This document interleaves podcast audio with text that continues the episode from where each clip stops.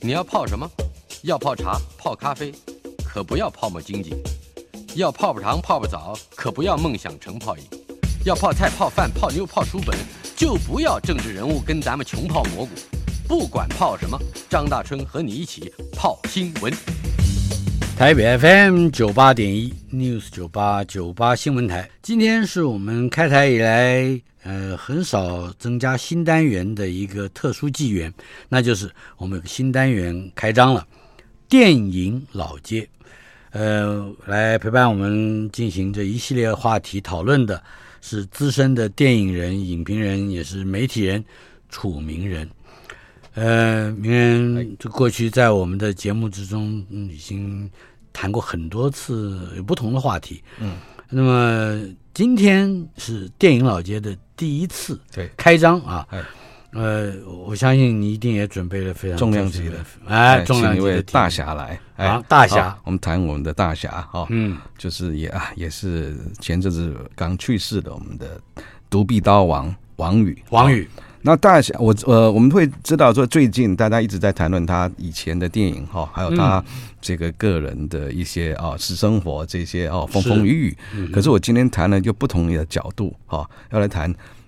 在西方人眼中的王宇。也就是说，让我想起来一个有趣的呃，类似我们可以说成话题，或者是一个现象的解释。对，那就是。当你是一个伟大的演员的时候，嗯哼，你一定有伟大的粉丝，对，对吧？对，这个这个伟大可能包括数量很多或者是地位崇高或者是接续你这个伟大的呃偶像人物，嗯，他的事业之中有一些特色，会被这个伟大的粉丝来承继。对，哎。你要说的是。看起来是第三、呃。其实王宇的最大粉丝、嗯、啊，在在西方，他的大粉丝就是 Quentin Tarantino 啊。Quentin Tarantino，就我所知他对李小龙很不谅解啊，嗯、或者甚至说很不友善呢、啊。在那个我们看到那个 Once Upon a Time in Hollywood，哎，就是从前一个好莱坞里面，呃，甚至李小龙的女儿都都出来说话了，说对他的父亲有个诋毁。嗯、那当然，其实。昆汀·塔伦蒂诺，我们都知道，他是以前他在开录影带店的时候，小时候在弄录影带店的时候，他就非常非常喜欢研究这个香港电影，尤其香港的功夫拳脚片。然后，呃，可能他当时大家都喜欢看的就是李小龙，他反正往李小龙之前哦，before 哦，李小龙这个巨星啊还还未出现之前，他是他研究的是这个这一方面的香港的这个武打功夫片。那那时候的最厉害的就是王羽。王宇，王宇，哎，大概算是他的这个师傅王张彻的张彻第二代弟子。对，第一代弟子就是狄龙江大卫，江大卫狄龙这两个人。嗯，这是那第二代应该就是，还是说我我一个理解是应该是王王宇是在比比狄龙江大卫他们都早，甚至他师徒翻脸的时候，嗯，独臂刀王宇不拍的时候。这个这个张彻还找过姜大卫来拍一部新独臂刀，想要取代他。啊，结果嗯，当然那个魅力还是对对，那个魅力还是没有王吕的这王宇这种这个眼神，这种孤傲，这种啊啊，这种这种绝世孤傲的这种眼神，能够来诠释好。我告诉你，我先讲一个题外话。有一年我到北京，哎，呃呃，回来的时候在机场，哎。你知道人龙排队有好多这样弯弯曲曲的队伍，那所以你每隔五分钟就会碰到你队伍前面的那个人，嗯，那个就是王宇哦，个子非常高，哎，大侠在前面，哎，他看到也跟我一对眼，就这样点点头，哦，我以为他认得我，后来想不对，他是把他是他在他心目之中是。你应该认得我了啊，是这个意思。好恐怖啊！哎呀，呃，那的确你很难讲是大侠，但是那个眼神很冷。可是他很很多很多人仰慕他，所以他知道这些。他这一辈子就是这种眼神。然后他哦，OK，我知啦，我知啦，我我我我知你啦，是这一类的。所以他们就是大侠这个风范，在今天啊，虽然这个这个这个已已经已经走走了，可是我们还可以想想看，说当时甚至在李小龙之前哈，他嗯哼，在韩国已经非常非常有名。好，我记得是大概在二零零四年的时候，我发行一部韩国片叫《石尾岛风云》，里面全是韩国硬里子演员的啊，跟导演，然后韩国的影帝都来台湾，请他们来台湾宣传，包括安胜基、薛景求跟许俊豪。有一次我们在聊天谈到，你小时你以前对对对华语片最好最早的印象是什么？这导演呢康硕佑就说讲了一个名字我也听不懂，就他们三个人就急了急。七手八脚这样就一个比划起来，想要让我知道，就最后呢，这个这个安盛基这个影帝哈，这个这种呃大钟赏金青龙奖影帝，他都比了一个，把右手藏在后面，左手举起来，我看 哦，对，独臂刀王宇 哦，一讲大家鼓掌，对对对，是他这样。那这时候我才领教到王宇当年在韩国，哎，韩国那时候是是在看香港电影的。车尾灯的，是。那个时候是是是是多么崇拜他。那这个事情是到了二零呃一五年啊，一五年呃王宇的这个呃失魂这部跟这个周梦红导演这部失魂，到啊釜山影展去参展，然后釜山影展他们的主办单位一听说王宇要来了，就特别要给他颁一个亚洲最佳演演员奖哦。然后那时候呢，那一刻在釜山影展颁这个奖的时候。老中青三代各个影迷都出来追王宇，甚至有那老影迷把当年那些独臂刀韩文版独臂刀的 DVD、独臂刀的海报都拿来给王宇签名。签名。那王宇自己这大侠还是大侠，他觉得啊，那都是过去的事。后来问他说：“哎呀，我这次是是来有点不好意思，我是要宣传失魂的，怎么喧宾夺主的这样？”那甚至我刚刚讲那个大影迷昆汀塔伦蒂诺也想飞到。哦，釜山来看看他，跟他见了一面。为什么？因为釜山影展特别放了一部三十五厘米胶卷的新呃的独臂刀王。就王宇说：“我怎么我我 schedule 安排好，我还有自己还有事，我干嘛等这家伙？”嗯就王宇就就直接飞回台湾了。大侠就是大侠，就是大侠，哎，就这样，那就让这个昆汀塔伦提诺失落在那里，在在釜山有这么昆汀塔伦提诺去了，又后来又去了，去了人人去了，可是王宇已经先行一步回台湾了，他也不理他这样，哎，然后怎么样说昆汀塔伦提诺怎么去崇拜他，怎么去呃呃描述王宇，我们待会再来来听。呃，你今天带来了音乐，哎，呃，有一首音乐《Sky High》，对。呃，Sky High 是 Jigsaw 拼图，呃，帕这种 puzzle 这种拼图，这这个呃这个呃英国很有名的乐团，对，叫 Jigsaw，它的 Sky High 可以，我们先听，我们现在这种感觉哈，从王宇为什么会跳到这种这个这个这个节奏的音乐，我们听一下，来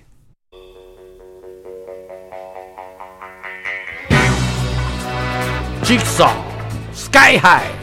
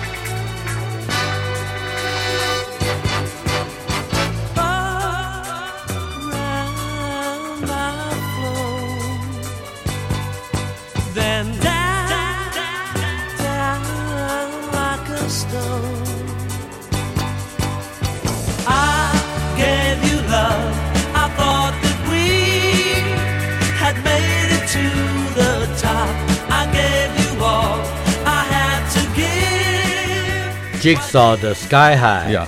你跟这首歌的渊源可以说是一个非常幸运的巧合啊。Yeah. 呃，在这个歌怎么跟王宇有关？这个中间还牵涉到跟另外一位英国演员. George Lazenby 有关。打演过《零零七》的啊，女王女王秘书的这个巨星，他只演过一集《零零七》，就是最短命的 零零七啊，啊，最短命的庞德。我们先回头来讲说这首歌《Sky High》，其实是我小时候啊、呃，小学的时候很蛮红的一一首这种有这种谍报感觉，像零零七谍报感的一首 disco 曲，可后来就。就没就久了也没听过，流行也就这样嘛，退了流行了。我是长大后大概九零年年代末嘛，在 London 的一个夜店听电音的时候，嗯、忽然那个 DJ 忽然。放了这首歌，嗯，我一听说，哎，哎，这首歌怎么会回来？整个记忆都回来。那 Sky High，那到底这首歌歌词在讲什么呢？嗯、那我自己他只记得他刚刚我们听到嘛，他的歌词一直讲 Sky High，Sky High，就把 Sky High 记住之后回去呢，那时候还没 Google，就用雅虎啊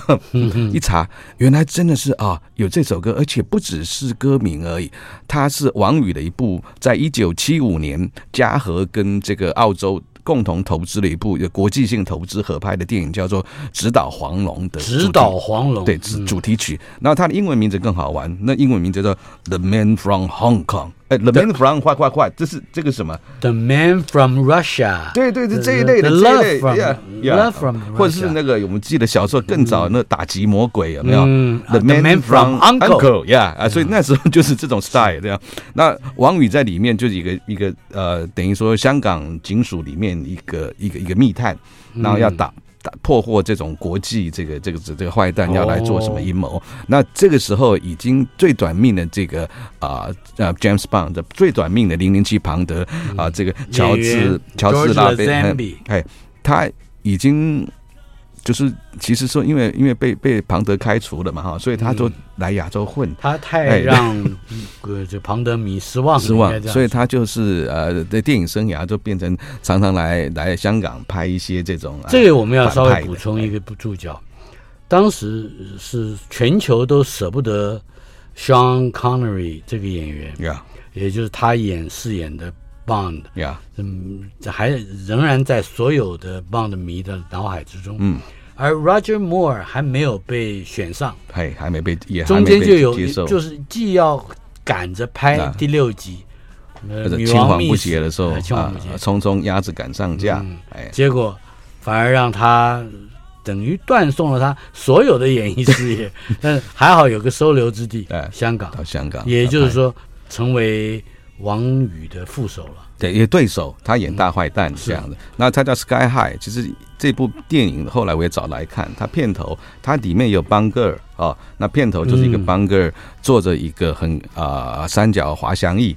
从啊、呃、香港我们看到整个俯瞰这个维多利亚港啊，从香港这样的哎飞到他们警署的一个啊一一个教练场，那王宇就在那边呢等着他这样哈呃正义凛然的等着他。那当然这种旁的像要学庞德的电影，最后还是把他搞上床的，还是有床戏。这样，邦格尔嘛，这样子，哎，这一类的，哎，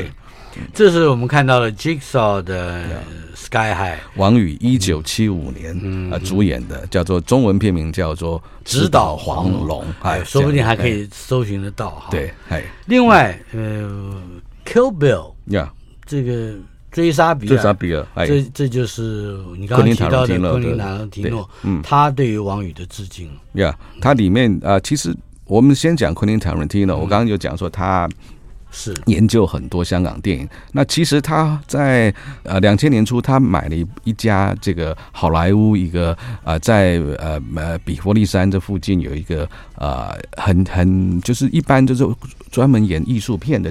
啊戏老戏院啊，因为经营不下，这家戏院就叫做啊比佛利经典戏院这样。那他把它买下来，甚至他就完全放他自己喜欢的。这些电影，而且是三十五厘米，他要用拷贝，不做数位的这种。哎，那在你这一，有有人去去花消费吗？有有有，因为他像他拍那个八二人这些，他是用七十厘米的胶卷来拍的，这样，所以他一直觉得胶卷是啊，他才是能够呃的色感哈，才能回呃还原出那种对还原出那电影的味道，所以他在经营这家戏院的时候，他有个官方网站，它里面呃，Quentin Tarantino 在官方网网站里面，他一个发表了大概有呃六篇他对电影的评论。嗯，六篇当中其实就有两篇提到王宇。是，第一篇是以王宇为主角，就讲 Jimmy Wong。王宇在 就像 Bruce Lee，李小龙叫做 Bruce Lee，嗯，那王宇叫做呃 Jimmy Wang，。他讲说他的标题就讲 Jimmy Wang Superstar。Super Director 啊，这样说，王宇是一个超级巨巨星，啊，超级大导演，这样里面就一一如数家珍的来写他对啊王宇在各个时期的电影的作品的风格，甚至在王宇离开邵氏，他执导的第一部电影叫做呃呃龙虎斗这部片子的时候，他觉得这部才是开创的。香港这种功夫片的一个一个一个一个一新局，洋气各种冷兵器，这种刀剑，完全是拳拳到肉哦来打的。哎，这场，所以在《Bill》里面，他有几场戏的打斗哈，他就是呃用呃模仿王宇在《龙虎斗》里面的一种打法哈，甚至他也去买了《龙虎斗》里面一小段配乐。来放在《Kill Bill》里面，哎，这样。那甚至在《追杀比尔》呃里面呢，有一位呃日本的偶像明星，就是那个大逃杀的女配角，叫呃素山啊明子，她里面用的那个呃像一个流星锤的这种会飞的这种流星锤，也是来自于香港，来自于王宇，呃，他担任编导演及编导演一一生的一部电影，叫做。独臂刀王大破血滴子，等一下，你再讲一下这个片名。独臂刀王。大破血滴子啊，这部据我的理解，血滴子有在有某一段时期的国片，不管是港片、台片，都是非常流行的符号。对，呃，它大致上最常用的一个机关，嗯，就是一根很长很长的。金属链子，金属链，链子的其中一头握在使用者的手里，那么另外一头看起来像是一个倒扣子的圆锅，一个炒菜锅，只是没有刀把，没有锅把而已。嗯嗯。然后这个锅的里层是锋利的刀刃，呀，嗯，外层是圆光滑的圆弧面，嗯，也会炫这样，对，会会，只要这个使用者从这一头一扔。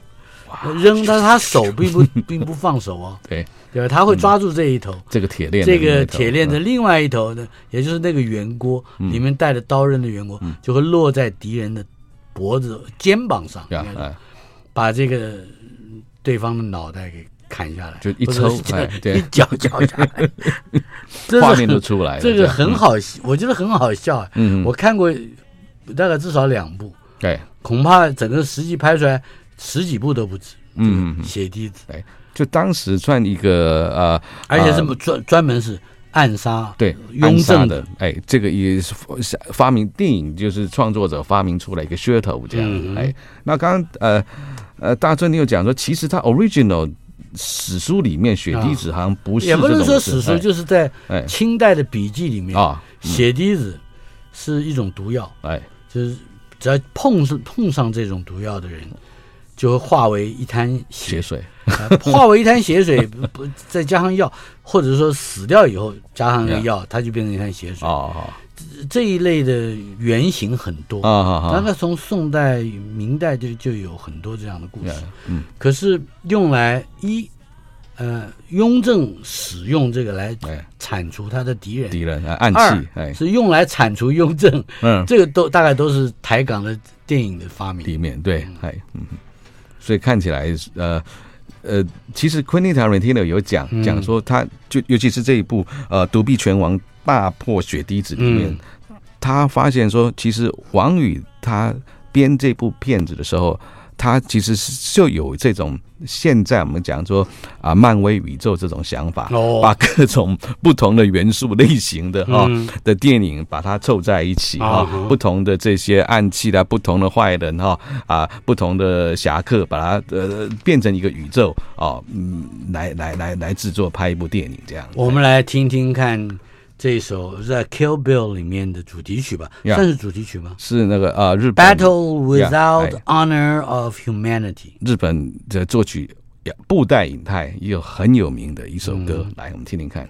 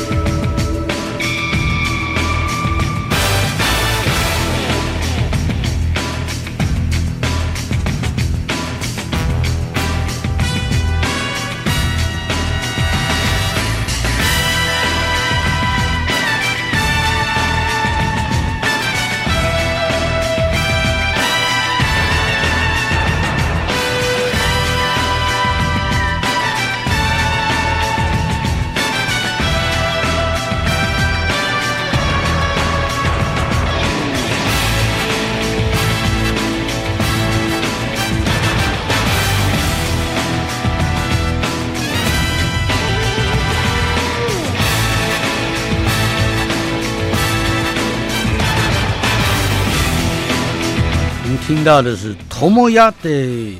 有 Tomoyasu Hotes 布袋影太的歌，哎，这是也是在日本非常酷的一个摇滚巨星这样。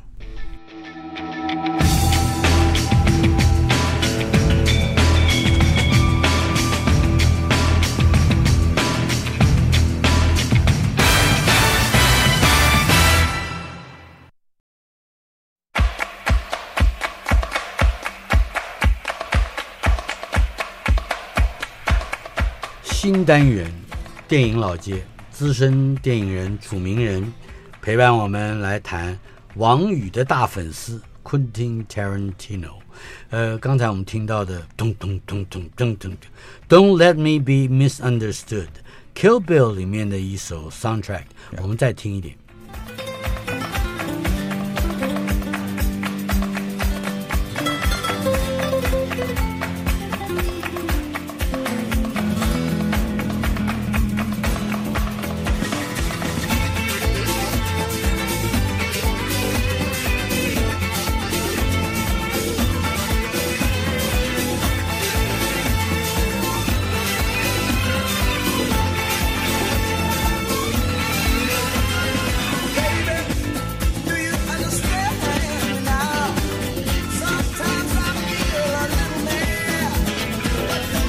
Don't let me be misunderstood，别让别误会我.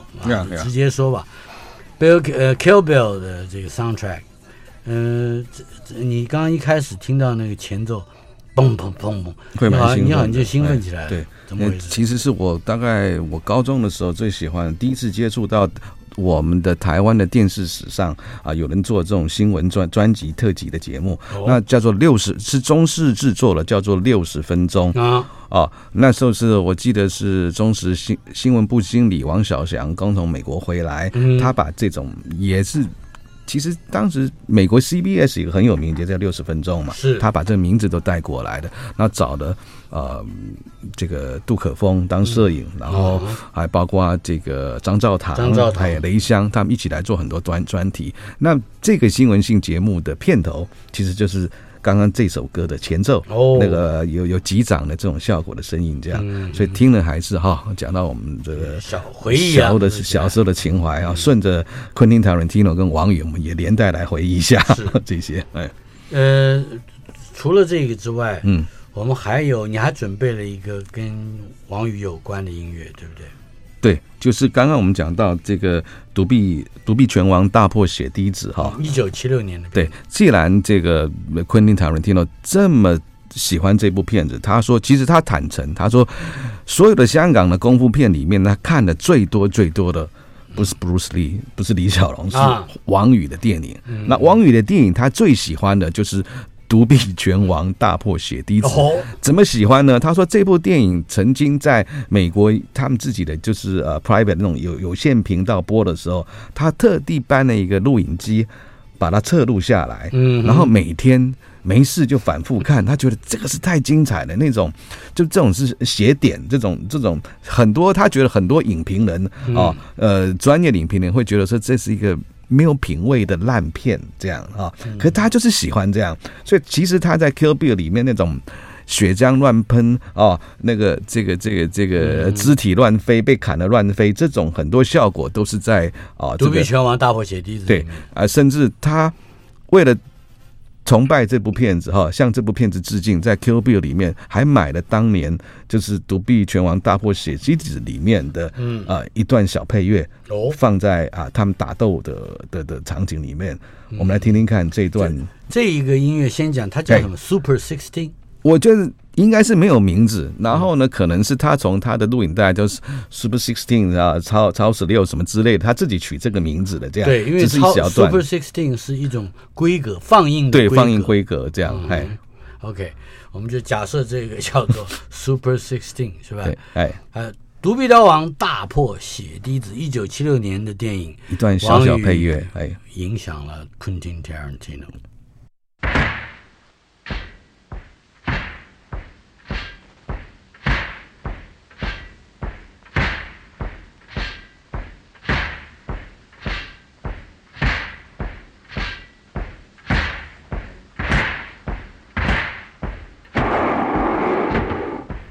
这是刚才这是什么？走路的时候有点像哎，这个喇嘛或是机关他们在放在走的时候哈，这些。哎 嗯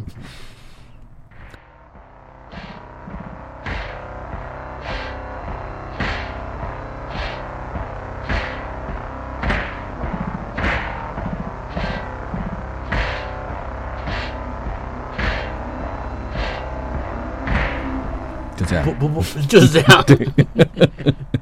你看，所以说昆汀这个疯子，他怎么如何的对王宇入迷，入迷到这样子，连买一段呃花钱买一段从呃去这段音乐他都喜欢，把它放在里面追杀比尔里面这样子，表示他对王宇的崇拜这样。所以我觉得，我觉得他今呃王宇的逝世的消息传到他耳朵的时候。他搞不好还会再写一篇哦啊悼念王宇的文章，甚至我刚刚讲他那个戏院啊，就是 Beverly 啊，这个这 Cinema 这家戏院专印三十五厘米拷贝的，他手上也有这个呃独臂刀的拷贝，跟是。嗯，应该独臂刀，独臂刀在刚才我们讲的独臂拳王大战血滴子前九年，对，也就一九六七年的一个卖座电影，对。那么从那部电影到到这个王宇第一部担任电影导演的《龙虎斗》，哎，也差不多有三年的时间，也就是一九七零年，《龙虎斗》也上市了。嗯哼，可以谈一谈你所了解的王宇，作为一方面作为当红的嗯。大演员，哎，一方面又作为这个一个有创作欲望跟能力的导演，嗯嗯，你你你怎么去解释这样的一个人物？我觉得在当时，其实呃，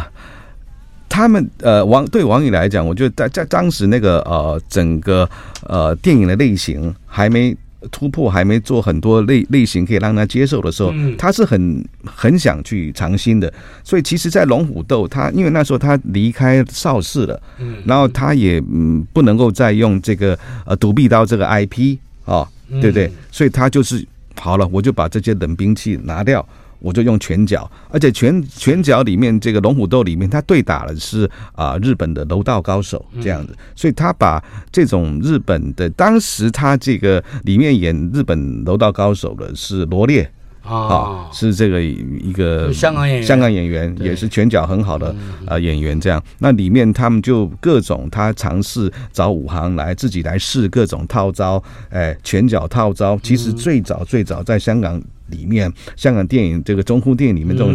拳脚套招哦，打群架的，是这部里面一个开山始祖这样子。哎，那么如果就呃龙虎斗以及日后。王宇其他的作品还有呃什么样可以谈的问题？呃，譬如说呃，他龙虎斗之后呢，啊，我刚刚讲嘛，就是血滴子，他因为他就在用是讲独臂拳王，不能用刀王的啊，赤手空拳对抗这种暗器，所以拳脚片的产生也应该是从的极哎产生是从他这边这边开始这样啊，这个也是昆汀塔伦提诺所所推崇的。那再来就是呃。呃，没多久之后，这个嘉禾的这个李小龙又掀起这种哦功夫片的风潮，哎，啊、呃，王羽变成有一点点黯然失声之后呢，呃，当然。呃，也可惜李小龙他的这个风潮，因为他的不幸这个暴毙哈去世就停止了。停止了之后呢，嘉禾这个这个老板周文怀他一直在想找一个能够像取代，能够在替代不是取代替代李小龙这样子，就是说能够有在世界上啊国际市场的演员。所以我刚刚讲就我们看的那部啊，我们刚刚听的这个啊，指导黄龙啊，《The Man from Hong Kong》哈，就是以。这个方式，这个心态，要跟澳洲影坛一起合作，希望把王宇这个能够变成一个风流倜傥的一个谍报员的角色啊，来来来来走入世界影坛。香港的确看起来很像二战的卡斯卡萨布兰卡，这种国际东西冷战的一个情报交流站点嘛。对对对。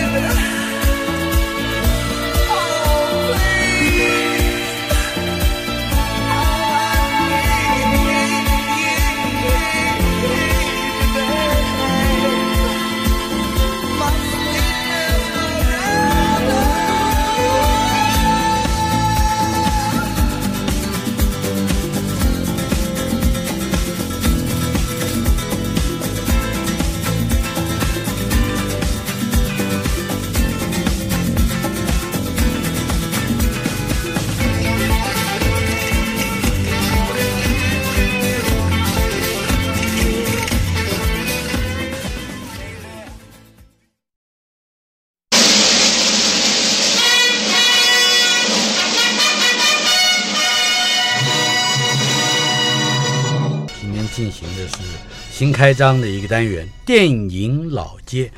陪伴我们的是资深的电影人，也是记者楚明仁。嗯，呃，我们今天探讨的题目，王宇的大粉丝 Quentin Tarantino。呃，其实对于王宇，我们的讨论可能，呃，十十集节目都讨论不完。可是今天我们就锁定这样一个角度，他所造成的影响。嗯，呃，从呃我们刚才提到的1967年、1970年、1976年。嗯之后，他当然王宇在国片，尤其是武侠和拳脚这个类型，还有这两个这名词的融合之中，还有无比巨大的贡献。嗯哼。但是这个中间之后，他就慢慢的，大概也就因因为拳脚片的转型，对新人辈出，以及嗯这处理镜头的各种变化，嗯，这是这样很复杂的一个生态转变了。他就慢慢的比较沉寂一点了。对，其实哦，我们刚刚讲，我们刚刚有听到哈，一这一段的破口，我们刚刚听到那个音乐、嗯、是邵氏电影的片头。嗯、然后呢，哦，可以有两个角度来讲。第一个角度再讲回昆汀·塔伦蒂诺啊，他其实他在我们刚刚讲的《追杀比尔》的片头，嗯，他也把这个 为了向邵氏致敬，哦，把这个片头放在《追杀比尔》的片头的一部分哈。嗯、那再来邵氏跟王宇之间的恩怨。因为他，呃，王宇很有个性，所以他呃，独臂刀刀王红了之后呢，呃，他就跟跟这个邵氏有翻脸这样子，他他想要解约，邵氏不让他解约，所以我们这位大侠他怎么干呢？他在晚晚上夜闯邵氏的这个办公室，把一百多份的邵氏跟演员的合约都烧了。他干嘛？为为什么要烧一百多份呢？因为他说，我如果只烧我那一份，人家就说是我干的啦，所以他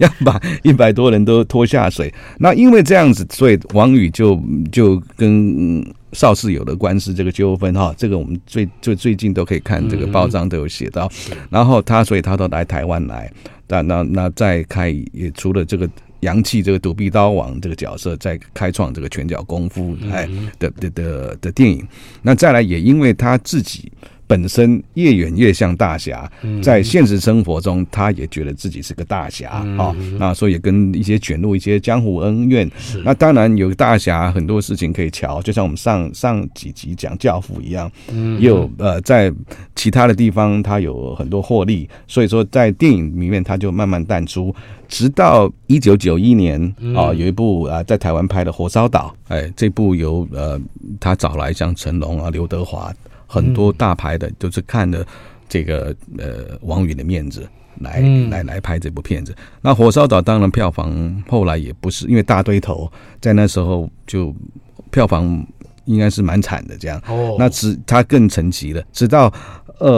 二零一一年的时候啊，这个陈可辛导演他找了金城武跟甄子丹来拍武侠武侠这部片子的时候，再找王宇来客串。是。客串演里面的一个七十二地煞的一个一个教主，这样。在里面我们都看到，哎，王宇他，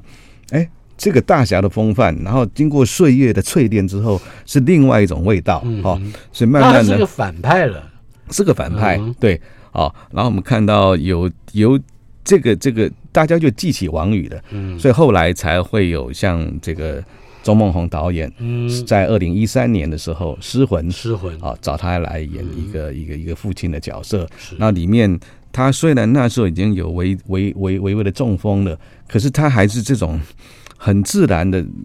其实可以说是一个本色演出了啊，很自然的这种反映这些。在钟梦宏导演在合作这部片子里面，甚至他还得过这个这个金金马奖的提名，这样子啊。啊，然后呃，我们觉得呃，其实让他再回来的，且我们看到刚刚讲到说，这是二零一一年这个武侠啊、嗯、这部电影，这部片那这部片里面呢啊、呃，特别陈可辛他说他在放武侠的，在拍摄的时候，他一直在听像黑豹乐团哈，当年黑豹乐团的他们的摇滚乐，嗯、所以他想说，哎，我这部片子的主题曲要找。窦唯来唱，哎，那后，后来就跟窦唯啊啊，请他来写一首歌，叫，等一下，嘿，关于窦唯的故事，你稍后片刻。嘿，但是我们要听这首是《迷走江湖》吗？对，哎，他片尾曲。也是窦唯封口十一年。之后的第一次的一个开唱。呀、嗯，我们先来听，注意他的歌词啊、哦，很有意境的。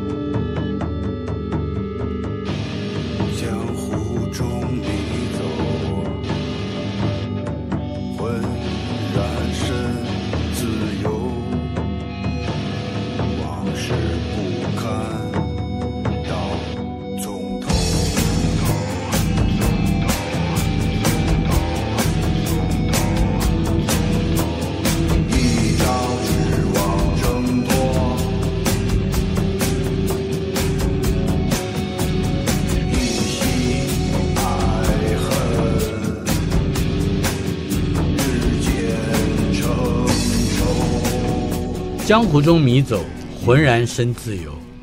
往事不堪到从头，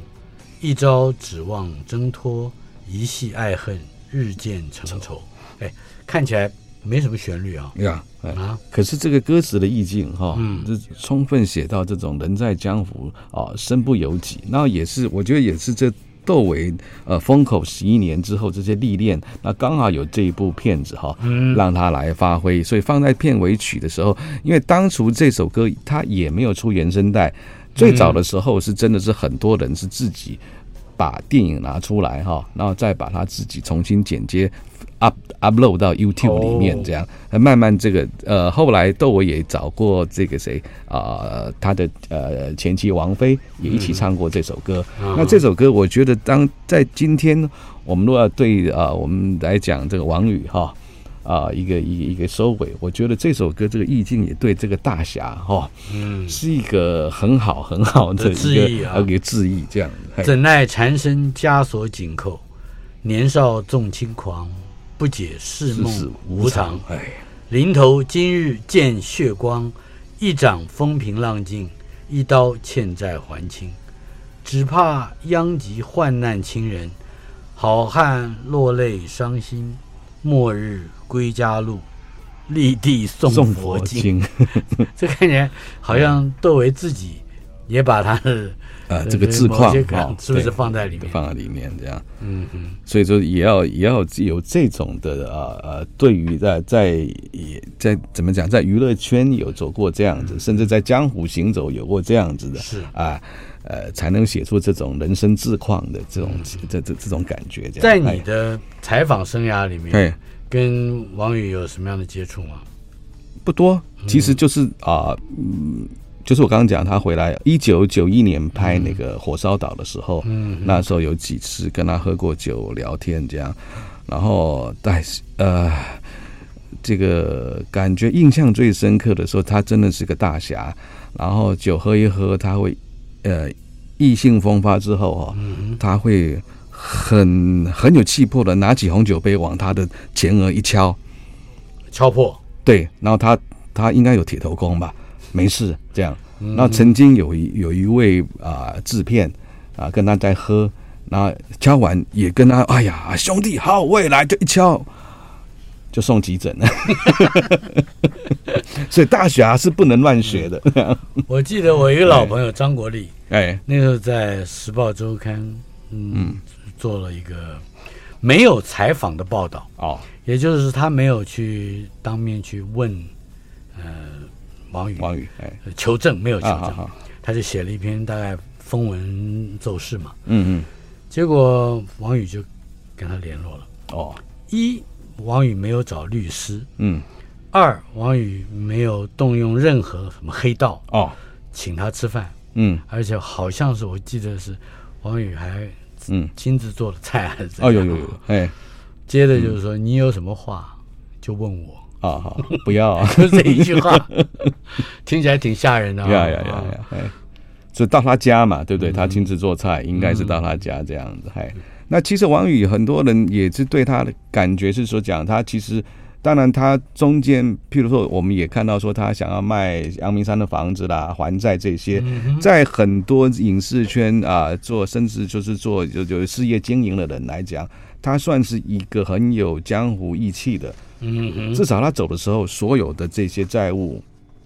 都处理好，这些哎。是，